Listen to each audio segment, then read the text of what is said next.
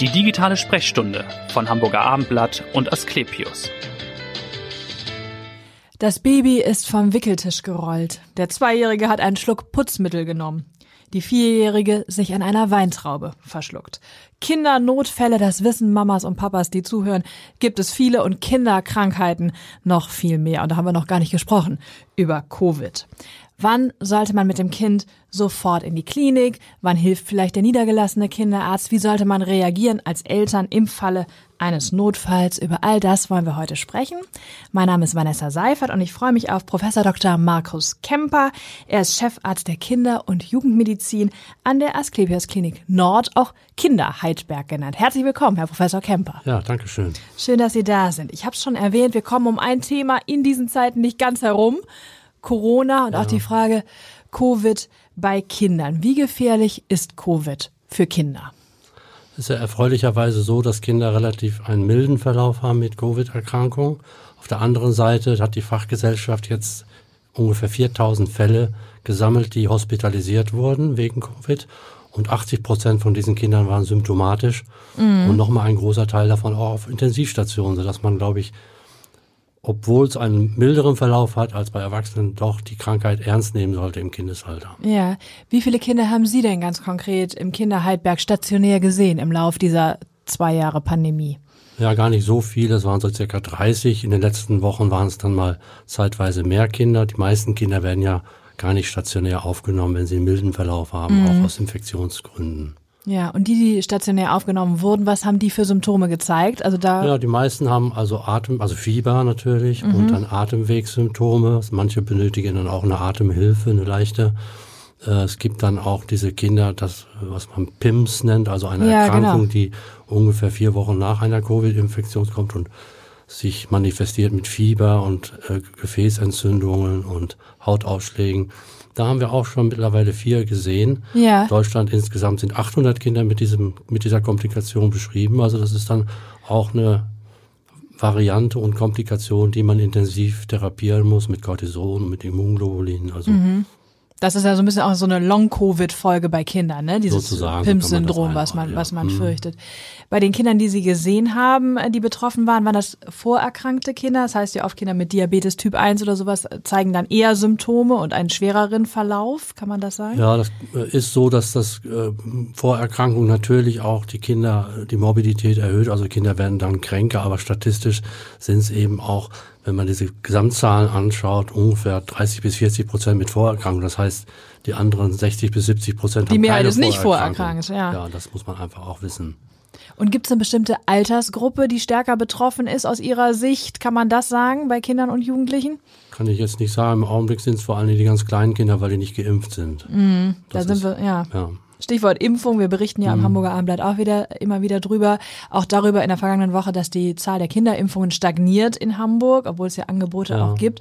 Wie sehen Sie das als Experte? Würden Sie Eltern dazu raten, Kinder impfen zu lassen? Ja, das tue, tue ich auch. Also nicht nur die Kinder mit Vorerkrankungen, eben auch aufgrund dieser äh, Komplikationsrate, die ich eben beschrieben habe, mhm. glaube ich, sollte man Kinder äh, auch impfen. Ich empfehle eigentlich allen Kindern das zu impfen. Es gibt ganz selten Kinder, die mit Immunsuppressiva behandelt werden, da haben die Eltern Angst. Das verstehe ich dann, aber grundsätzlich ist meine Empfehlung zu impfen. Im Grunde ab fünf, also dann, wenn es äh, möglich ja. ist jetzt auch. Runter ne? dürfen wir ja noch nicht. Nee, nee, genau. Hm. Aber die STIKO ist ja auch da noch sehr vorsichtig. Sagt ja im Grunde erstmal die Kinder mit Vorerkrankungen. Es gibt immer noch keine STIKO-Empfehlung genau. auch für die Fünfjährigen mhm. äh, bis Zwölfjährigen. Das wundert mich sehr, muss ich sagen. Ja, also aus Ihrer Sicht ganz klare Empfehlung, eher impfen. Das ist einfach we deutlich weniger gefährlich als das, was äh, kommen kann. Ja, wir haben gerade die kleineren Kinder haben sehr selten Nebenwirkungen. Natürlich gibt es auch bei Impfungen Nebenwirkungen, aber die sind bei den 5- bis 12-Jährigen noch mal weniger als bei den 12- bis 18-Jährigen. Also was wirklich äh, sehr wenig Nebenwirkungen, deswegen die Empfehlung aus meiner Seite, von meiner Seite zu impfen. Und die Studienlage ist ja auch sehr klar, wenn man sieht, in den USA sind ja schon, weiß ich nicht, neun Millionen Kinder äh, geimpft worden. Ne? Also ja, und was ich eben erwähnt habe, die äh, Hospitalisierungsrate sind vor allen Dingen Kinder, die nicht geimpft sind. Das ist wie bei den Erwachsenen. Also insofern. Deckungsgleich in dem Fall. Wollen wir vielleicht mal weg von Corona jetzt, nachdem wir das besprochen haben, zu einem anderen Thema kommen nach Covid, jetzt nämlich zu den Fällen, die Sie grundsätzlich so sehen. Was, was sind häufige Fälle, Krankheitsbilder bei Ihnen in der Klinik? Ja gut, das ist natürlich saisonal abhängig. Im Ja. Winter hat man natürlich sehr viele Infektionskrankheiten, Ja. wobei wir jetzt bei der Covid, äh, in der Covid-Zeit gesehen haben, dass da auch eine Verschiebung war. Also Infektionen, Luftwegsinfektionen durch RS-Virus zum Beispiel, die normalerweise Anfang des Jahres im Winter kommen, haben wir im letzten Herbst unheimlich viele gesehen, auch sehr komplizierte Verläufe. Ja. Aber grundsätzlich kann man sagen, Herbst, Winter ist meistens die Infektionszeit, Sommer ist mehr die Unfallzeit. Also wir sehen natürlich alle ähm, Münzen verschluckt Ja. und, und, und äh, Rollerskate-Unfälle. und, aber wir sehen natürlich auch viele pulmonale Infektionen, äh, Fieber, Abklärung, Fieber, äh, Bewusstseinsstörung, Krampfanfälle. Fieberkrämpfe, also ja. was man, mh. Sie haben gerade schon gesagt, Münze verschluckt ist ja auch so ein Albtraum von Eltern. Man hört es aber doch immer wieder auch im Bekanntenkreis, dass es passiert oder irgendwelche anderen Kleinteile verschluckt oder am Essen verschluckt. Wie reagiert man da als Eltern richtig in dem Moment? Ja, in dem äh, hängt so ein bisschen davon ab, was verschluckt worden ist. Eine Münze ist zum Beispiel gar nicht so dramatisch, es sei denn, das ki- steckt im oberen, in der oberen äh, Speiseröhre noch und es treten Atemstörungen auf, dann muss man natürlich sofort reagieren. Ansonsten, wenn dann eine Münze verschluckt würde, dann würden wir letztendlich äh, meistens nichts machen, außer zu Röntgen schauen, wo sie ist. Die kommt dann von alleine raus. Schwierig wird es dann bei diesen kleinen Plastikteilen, die können natürlich auch mal schnell in die Lunge kommen. Ja. Das ist dann so eine Situation, die in der Akutphase manchmal gar keine Symptome macht, sondern erst zwei, drei Wochen später, wenn das Kind eine Lungenentzündung kriegt und es wird nicht richtig besser. Und dann gibt es mal die Situation, dass man dann auf den Fremdkörper zurückkommt und den dann entfernen muss. Ja. Das heißt natürlich bei Atemnot, klar, sofort den Notarzt holen, das ist klar. Empfehlen Sie eigentlich Eltern auch so, es gibt ja auch so Elternnotfallkurse, ist sowas sinnvoll? Finde ich sinnvoll, vor allen Dingen, wenn man äh, Risikokinder hat, zum Beispiel Frühgeborene, da Ja. sollte man das machen. Und äh, ist grundsätzlich hilft es einfach, wenn man die Angst vor so einer Situation verliert, ist es auch letztendlich für das für den ganzen Ablauf und für die Kinder gut, wenn man da so ein bisschen Ruhig bleiben kann. Und ruhig bleiben kann, ja. Ja. Ich habe eben auch schon angesprochen, so ein Sturz vom Wickeltisch kommt ja doch auch häufig vor oder Stürze generell im Haushalt. Ja, wobei beim Sturz vom Wickeltisch, dann müssen wir immer fragen, ist da vielleicht auch, äh, ist da irgendwas nicht äh, ganz korrekt? Denn normalerweise können Kinder, so Säuglinge können sich ja nicht drehen. Mhm. Das ist dann immer so, was wir im Hinterkopf haben. Aber es ist, ich bin selbst Vater und äh, Ja. der Junge Dreifacher Vater sogar, glaube ich, ja. Der äh, Älteste ist damals aus dem Kinderwagen, habe ich ihn so geschuckelt und dann ist er da rausgefahren. Mhm. Also das passiert allen, das sage ich dann auch, wenn die Eltern dann kommen und ganz aufgebracht sind, sagen sie, ist mir auch passiert, machen sie sich keine Vorwürfe. Aber oft sind dann Ja, ja. Schuld Mir ist es getan. auch einmal passiert und dann macht man sich natürlich Vorwürfe und Ja. denkt, um Gottes Willen, ist nur mir passiert. Und dann hört man aber im Freundeskreis, dass häufig. vielen irgendwas passiert. Ne? Aber sie sagen in dem Moment erstmal vor allem ruhig bleiben, auch ruhig als bleiben, Eltern. gucken, ob das Kind auch äh, so reagiert, wie es immer. Meistens schreien dann natürlich und haben sich vielleicht auch wehgetan. Äh, man muss dann auch dran denken, wenn sie vom Wickeltisch fallen oder so. Man denkt immer an die Kopfverletzung, aber es kann natürlich auch mal der Arm äh, gebrochen sein oder so. Das Schlüsselbein muss man dann immer genau gucken. Deswegen macht es dann schon Sinn, äh, das Kind beim Arzt vorzustellen. Ja. Und im Falle einer potenziellen Vergiftung ja wahrscheinlich auch. Ich sagte eben Ja. Putzmittel oder sowas ist ja auch immer so ein Das Ding, bitte hochstellen und so weiter. Aber es passiert ja doch, dass mal irgendwie. Es passiert äh, immer wieder, auch mit Tabletten, was so ein bisschen Mhm. beunruhigend ist, weil die sollten man eigentlich als Vater oder Mutter auch gut verstecken oder auch Ja. als Oma und Opa. Aber es kommt Ja, ja. immer wieder vor, dass solche äh, Tabletten eingenommen werden und da ähm, manche rufen schon in der Not, äh, in der Giftzentrale an, Genau. verschiedene, aber es macht dann immer auch Sinn, auch das Kind beim äh, Kinderarzt vorzustellen. Ja. Nun habe ich ja schon, äh, haben wir schon ein bisschen gesprochen über die Kinder, die ja wenig sagen können, selbst wo es schmerzt oder weh tut. Das ist wahrscheinlich die Herausforderung in der Kinderklinik, oder? Dass sie ja junge Patienten haben, die gar nicht den Schmerz beschreiben können, sondern sie sind auf die Eltern ja angewiesen. Ja, der Schmerz, der, der äußert sich natürlich durch Weinen und Schreien und so. Das ist dann äh, noch relativ einfach. Aber klar, man muss die äh, Krankengeschichte, muss man über die Eltern äh, holen und durch Beobachtung. Also man lernt mit der Zeit, wenn man lange im Geschäft ist, auch so erstmal ganz vorsichtig an das Kind heranzugehen und zu, zu sehen, was ist jetzt, wie ist der Allgemeinzustand, äh, ist das Kind jetzt eher in einem stabilen Zustand und kommt dann auch manchmal ohne große Anamnesedaten auch zur Diagnose. Ja, das heißt, äh, vom Typus her muss man ein guter Beobachter sein als Kinderarzt. Oder was würden Sie beschreiben? Was qualifiziert einen guten Kinderarzt? Aus meiner Sicht ja, es ist ein bisschen so wie ein Tierarzt, der muss ja auch erstmal gucken und äh, wie die Kinder reagieren, wenn man auch zu rasch und zu aggressiv vorgeht, äh, wenn die Kinder meistens noch, äh, weinen sie noch mehr und kriegen Angst und dann ist es noch schwieriger, irgendwie mal zum Beispiel den Bauch zu untersuchen. Ja. Man will ja wissen, ob der Bauch weich ist, ob da irgendwelche lokalen Schmerzsymptome sind, dass ein Kind, wenn ein Kind schreit, kann man das natürlich nicht mehr machen. Also Mhm. insofern muss man behutsam vorgehen und auch äh, die Anamneseerhebung durch die Eltern, also die Daten zu bekommen, das muss man auch äh, wissen, weil natürlich die Eltern einfach manchmal auch panisch sind und Ja. äh, also das nicht unter richtig unter Kontrolle haben. Wir hatten gestern noch eine Mutter, wo das Kind das erste Mal Fieber gehabt hat und die Mutter war letztendlich wirklich extrem gestresst und äh, Ja. das ist eine Situation, die muss man auch erstmal mit reinziehen. Mittherapieren und, dann ja, im Grunde mittherapieren und ja. be beurteilen auch und um dann zur Diagnose zu kommen zum Beispiel. Das war also ein Säugling dann wahrscheinlich, wenn Sie sagen, Klein- das erste, Kleinkind war das, Kleinkind, ja. das Mhm. erste Mal Ja. Fieber. Und es war aber War nichts Schlimmes, Schlimmes, nein. oder nein, Nein, es war ein ja. Infekt oder Genau, ja. genau.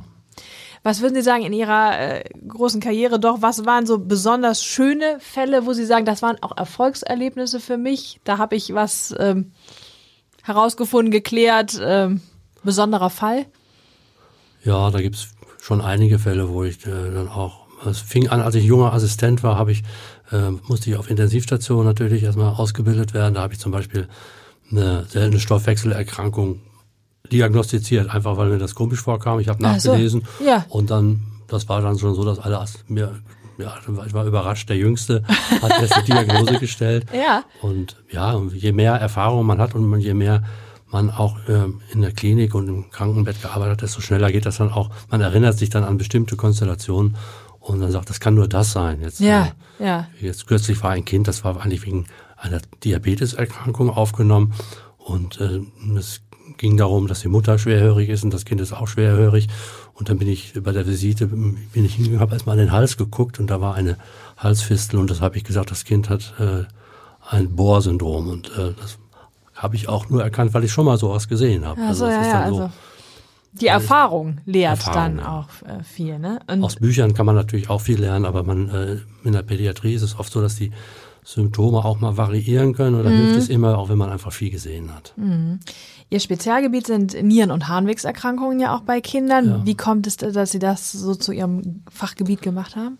Oder wie hat Ja, sich es das fing ergeben? an mit, mit der Doktorarbeit über eine bestimmte Erkrankung und dann bin ich da äh, quasi, hat mich das interessiert und ähm, mein eigener Sohn hatte was an den Harnwegen, als er geboren wurde. Das äh, war dann äh, auch nochmal eine Besonderheit. Und dann war ich in England in einer sehr großen äh, Kinderabteilung, wo nur nierenkranke Kinder behandelt wurden. Dadurch bin ich dann da reingerutscht, weil es auch, man denkt immer, Niere ist ja nur Urin und, und Ja. so. Aber es ist eine sehr weites Spektrum von Erkrankungen, Stoffwechselerkrankungen und, und anatomische Fehlbildung, Bluthochdruck, Nierenfunktionseinschränkungen. Also es ist ein sehr weites äh, Feld. Und ich glaube, so selten ist es auch gar nicht, ne? Diese Harnwegserkrankung. Ein Prozent der Genau, man Neugeborenen sagt so haben es, ein bis zwei. Prozent der Neugeborenen haben anatomische Fehlbildungen. Die meisten sind harmlos. Ja. Aber das zeigt, wie viel, wie, das ist relativ viel. Das sind ja dann von Ja. 10.000 Kindern sind das schon über 100 und das äh, kann man in Hamburg sind das dann 200 bis 300 Kinder pro Jahr. Aber wie fällt das dann auf? Dass es da Viele diese, fallen jetzt äh, fallen schon vor Geburt auf. Da sieht man in den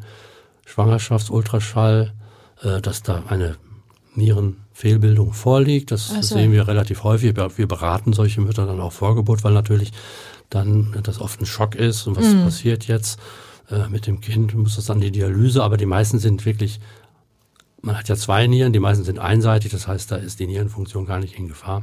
das heißt, da müsste man gar nichts machen oder was muss man dann? Ja, man macht dann schon nach Kontrollen nach Geburt Ultraschall Ja. und will dann auch sehen, ob dann Harnwegsinfektionen auftreten. Das ist so das häufigste Symptom. Da muss man auch schalten, wenn ein Kind Fieber hat und man findet nichts. Bei der körperlichen Untersuchung sollte man den Urin untersuchen und wenn da eine Harnwegsinfektion ist, dann eben entsprechend Ultraschall und weitere Abklärungen machen. Ja. Und ich habe auch gelesen, wenn der Blutdruck stark erhöht ist, kann es auch auf die Niere hindeuten, oder? Ja, die Niere ist eigentlich das Organ, Organ, was den Blutdruck reguliert durch die Hormone. Ja. Es gibt zwei Hormone, wo die da gebildet werden. Und das ist zum einen so, dass ein hoher Blutdruck schlecht ist für die Niere, weil die dadurch einem erhöhten Druck ausgesetzt wird. Aber eben wichtiger ist, dass die Niere einen hohen Blutdruck verursachen kann.